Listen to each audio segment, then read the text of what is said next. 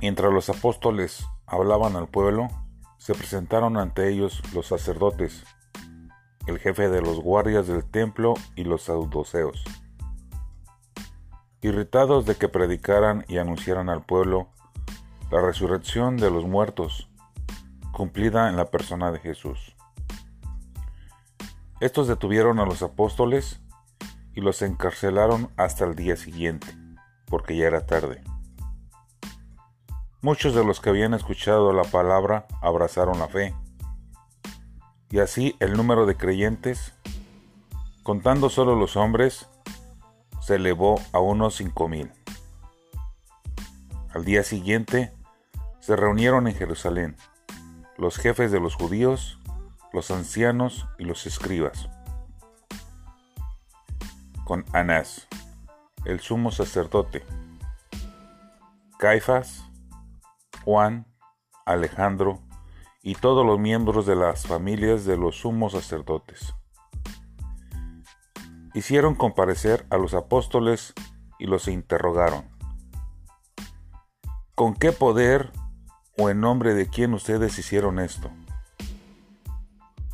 Pedro, lleno del Espíritu Santo, dijo, Jefes del pueblo y ancianos, ya que hoy se nos pide la cuenta del bien que hicimos a un enfermo y de cómo fue curado, sepan ustedes y todo el pueblo de Israel, este hombre está aquí sano delante de ustedes por el nombre de nuestro Señor Jesucristo de Nazaret, al que ustedes crucificaron y Dios resucitó de entre los muertos.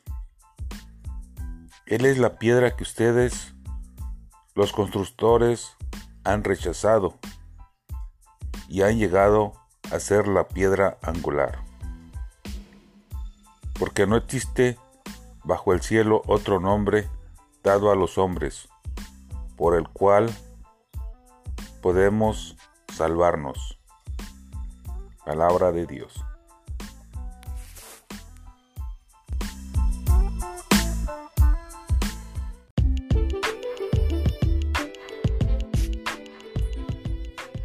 Hechos 4 del 21 al 23.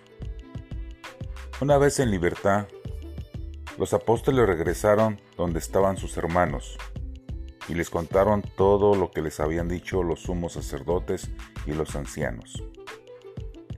Al oírlos todos levantaron la voz y oraron a Dios unánimemente. Señor, tú hiciste el cielo y la tierra el mar y todo lo que hay en ellos. Tú por medio del Espíritu Santo pusiste estas palabras en labios de nuestro Padre David, tu servidor. ¿Por qué se amotinan las naciones y los pueblos? Hacen vanos proyectos.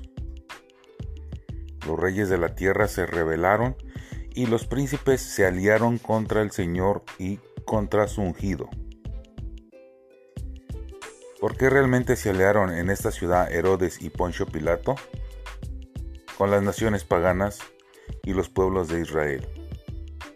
Contra tu santo servidor Jesús, a quien tú has ungido. Así ellos cumplieron todo lo que tu poder y tu sabiduría habían determinado de antemano. Ahora, Señor, mira sus amenazas y permite a tu servidor anunciar tu palabra con toda libertad. Extiende tu mano para que se realicen curaciones, signos y prodigios en el nombre de tu santo servidor Jesús. Cuando terminaron de orar, tembló el lugar donde estaban reunidos.